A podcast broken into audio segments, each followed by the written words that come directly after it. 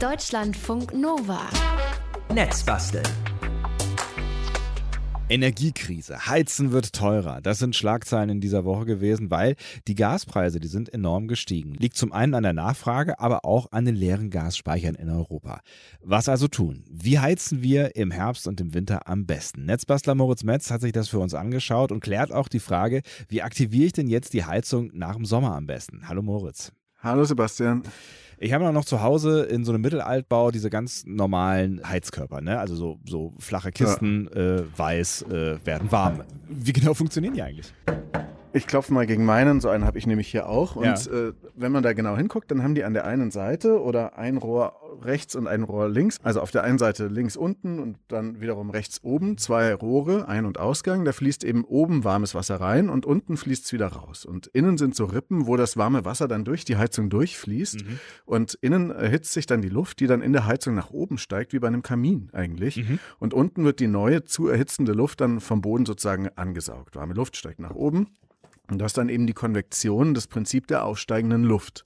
Andere Heizungen haben dann so Rippen, das funktioniert aber eigentlich genauso ähnlich. Da wird eben auch Luft aufgeheizt, die dann immer nach oben steigt. Und das große Problem bei dieser Art von Heizung oder Wärme ist, dass diese Konvektion halt vor allem die Decke des Zimmers beheizt. Mhm. Das merkt man, wenn man sich auf eine Leiter stellt, dann da oben ist es dann echt nutzlos warm und gleichzeitig muss man halt untenrum Wollsocken tragen. Gerade für kleine Leute nicht so ganz optimal. Ne? ähm, warum sind Heizkörper eigentlich häufig äh, oder eigentlich fast immer vor Fenstern angebracht? Ne?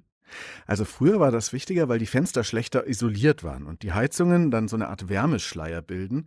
Aber bei modernen, gut isolierten Fenstern ist das nicht mehr so wichtig. Dafür ist das Lüften natürlich umso wichtiger, nicht nur in Pandemiezeiten. Mhm. Großes Thema, ganz kurz gefasst. Am besten lüftet man quer, also man öffnet zwei Fenster, sodass der Wind durch die Wohnung durchziehen kann. Drei, viermal am Tag für fünf Minuten reicht im Winter, äh, gerade wenn man alleine zu Hause ist. Wenn man jetzt in der Schulklasse sitzt, dann ist es vielleicht was anderes oder im Uniseminar. Ähm, am besten äh, nach dem Aufstehen morgens mal lüften und auch nach dem Kochen, wegen der ganzen Wasserdämpfe, die da in der Luft stehen. Mhm. Und die Heizung kann man beim Quer- und Stoßlüften ruhig abdrehen, weil dann wird nicht so viel Energie nach draußen ähm, gepustet. Genauso, wenn man das Fenster im Winter gekippt äh, hat, ist auch nicht gut, da geht auch viel Energie verloren. Mhm. Kommen wir mal vom Querlüften zum Heizungsentlüften. Ähm, das wird ja auch regelmäßig empfohlen. Warum eigentlich?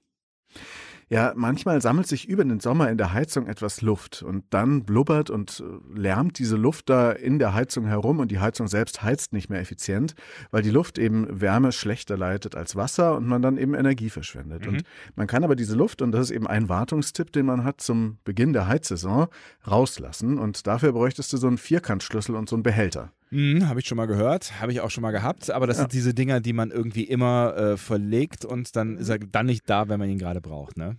Genau so geht mir das auch, aber ich kann das jetzt mal schnell machen. Du hast also einen, ja?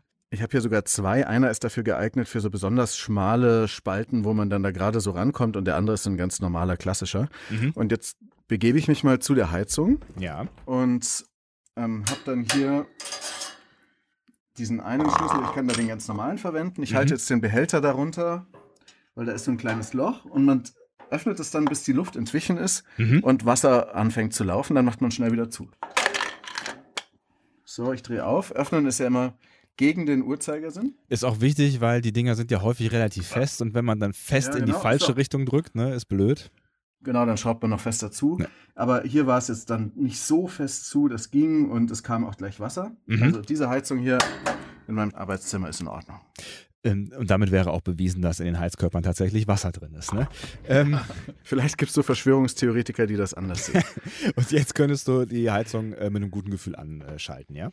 Nein, weil ich will noch was tun gegen Staub. Oh. Weil diese Konvektionswärme mit der aufsteigenden heißen Luft, die lässt ja die ganze Zeit auch Staub im Raum zirkulieren. Mhm. Wenn manchmal die Sonne so schräg in den Raum reinscheint, dann sieht man diesen Staub in der Luft. Und äh, man fürchtet sich ja im Winter vor immer vor gereizten Schleimhäuten. Ja. Und viele sagen, der kommt von der trockenen Luft ähm, und hängen dann so keimige Wasserbehälter an die Heizung, um die Luft ein bisschen zu befeuchten. Luftfeucht ja. ist auch nochmal so ein längeres Thema, aber der aufgewirbelte feine Staub ist aber alleine schon für sich ungesund, für die mhm. Schleimhäute, die damit belegt werden und was dann auch dieses Gefühl von trockener Luft verstärkt. Mhm. Und Staub kann eben auch Bakterien und Viren sogar herumtragen. Stimmt auch, äh, dass die trockene Luft Staubbildung weiter fördert. Also das ist so ein Zusammenhang, den man eigentlich gerne auflösen möchte oder abschwächen möchte, mhm. eben indem man dann äh, die Luft möglichst staubfrei hat. Und Corona-Aerosole leben auch länger in trockener Luft, also man will sie auch nicht unbedingt besonders trocken haben, wohingegen eben feuchter Wasserdampf die Staubpartikel auch binden würde. Also am besten ist es ein bisschen feucht mhm. ähm, und vor allem nicht so staubig. Ja, das heißt, äh, ich sollte einfach häufiger Staubsaugen? Staubsaugen hilft dabei nicht unbedingt, weil das äh, den ganz feinen Staub auch eher wieder verteilen kann. Außer dein Staubsauger hat so einen ultrafeinen HEPA-Schwebstofffilter für Allergiker, mhm. wo dann das Werbeversprechen lautet, dass die Luft danach sauberer sei als zuvor. Habe ich jetzt nicht überprüft, aber ich habe so einen Staubsauger, der zumindest einen Filter drin hat, der das verspricht. Mhm. Und äh, den Boden öfters zu wischen, das soll auch natürlich gegen Staub helfen, ist ja auch ganz klar. Mhm. Und ähm, man sollte eben dann, bevor man die Heizkörper wieder anwirft, äh, einmal die Heizkörper auch reinigen weil dadurch dann der Staub gar nicht so sehr verteilt wird, der da innen drin ist. Und wenn ich da reingucke in meinen Heizkörper, dann sehe ich den auch wirklich sehr staubig. Ich habe diese Info noch nicht so lange, dass man den Heizkörper wirklich von innen doll reinigen sollte. Mhm. Und äh, naja, es gehört mal gemacht wie genau mache ich das dann? Weil, also ähm, klar, wenn, ich so eine Rippenheizung habe, da kann ich dann noch irgendwie noch zwischenwischen, äh, aber wenn ich jetzt so ein, so ein viereckiges Ding habe, ähm, da komme ich ja gar nicht so richtig ran, ne? Ja, das ist nicht so einfach. Ähm, äh, entweder nimmst du ein paar alte Socken und stülpst die auf einen Besenstiel. Mhm. Das ist so ein Lifehack aus dem Netz. Ähm, du kannst die auch nochmal nass machen und dann kannst du halt schön von innen da diese Rippen durchwischen, je nachdem, wie groß die sind. Ja. Es gibt aber sogar im Handel zu kaufen Heizkörperbürsten aus Ziegenhaar. Und ähm, man mhm. kann es auch äh, damit dann besonders schön reinigen. Ich mache es jetzt aber mit einem guten Staubsauger und ich habe so eine Art Fugenstaubsaugeraufsatz, der dann sozusagen dann da auch da reinrutscht.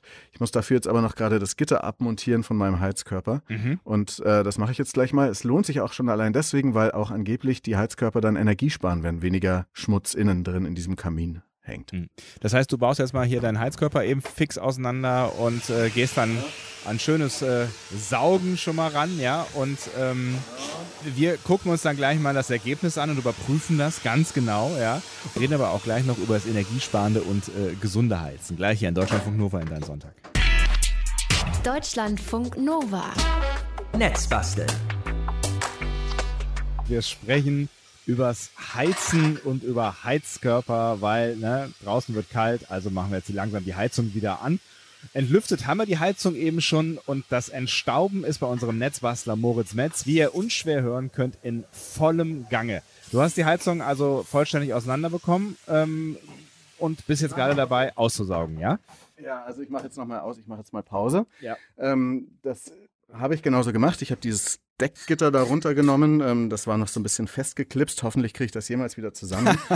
ähm, aber ich denke, das geht. Und dann habe ich eben angefangen, diese Rippen auszusaugen. Ich habe festgestellt, die sind doch ziemlich schmal. Also das heißt, man kommt da nicht mit jedem Staubsaugeraufsatz, den man da so hat, drauf. Ich habe zum Glück zwei verschiedene.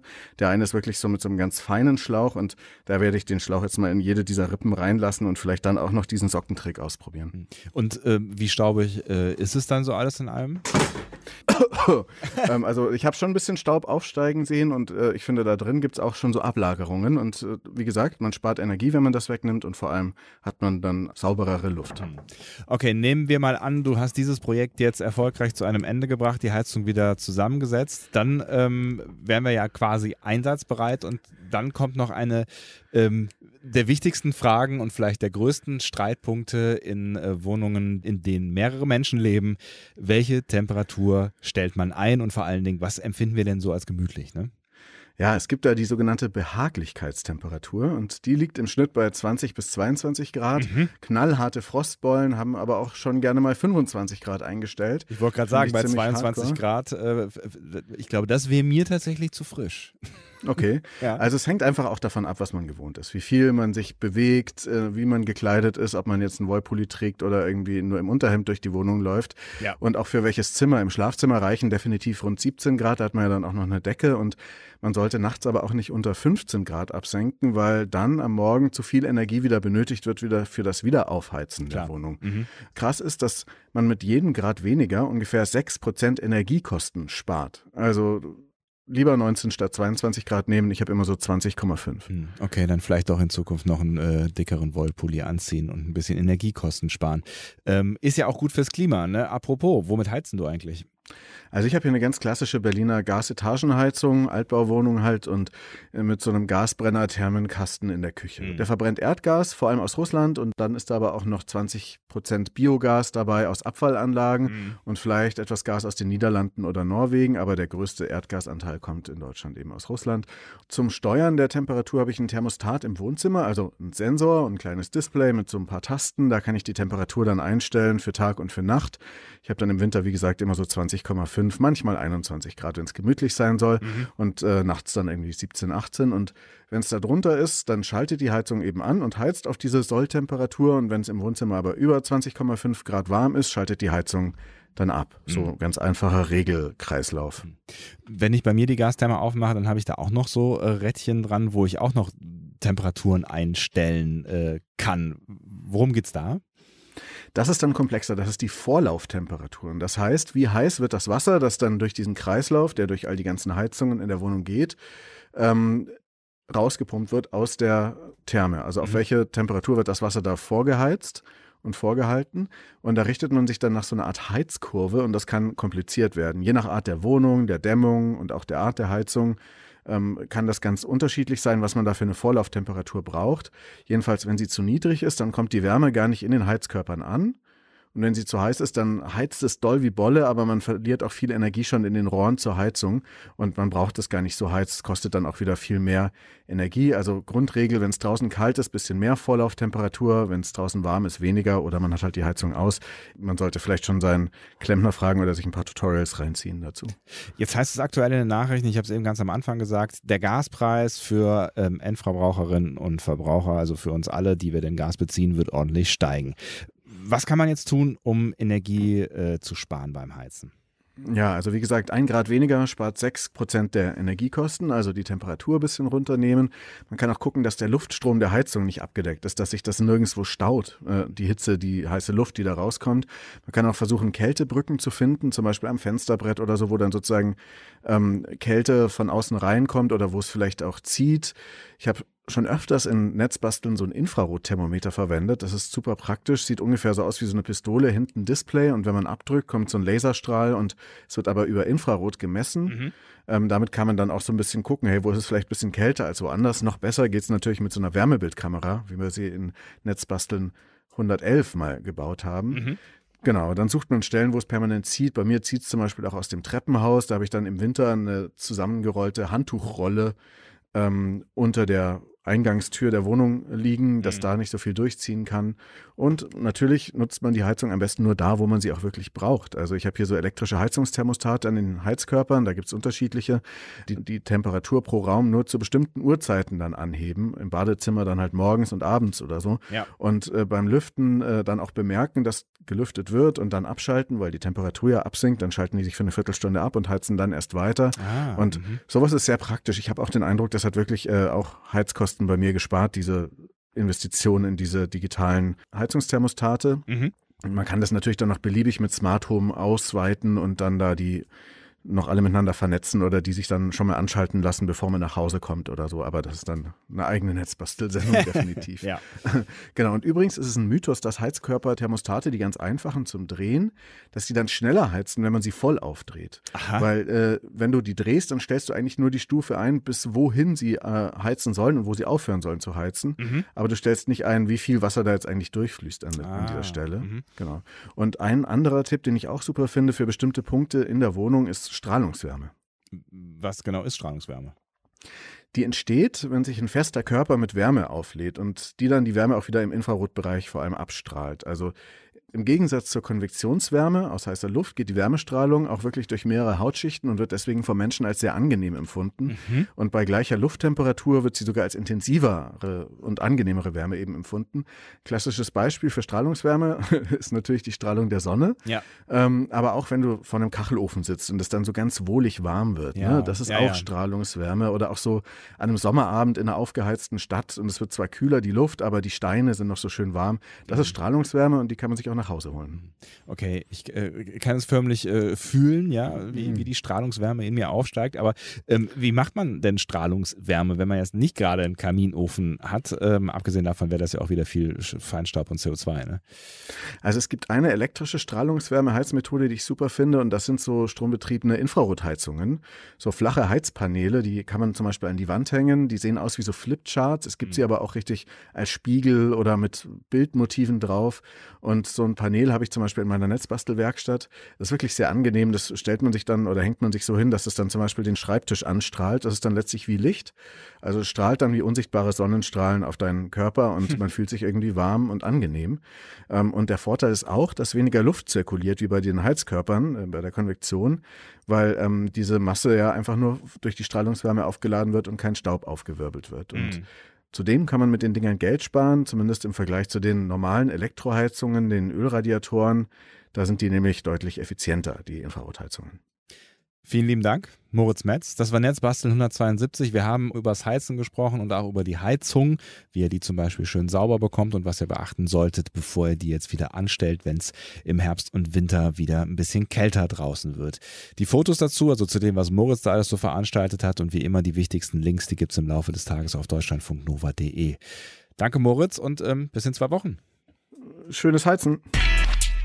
Deutschlandfunk Nova. Netzbasteln.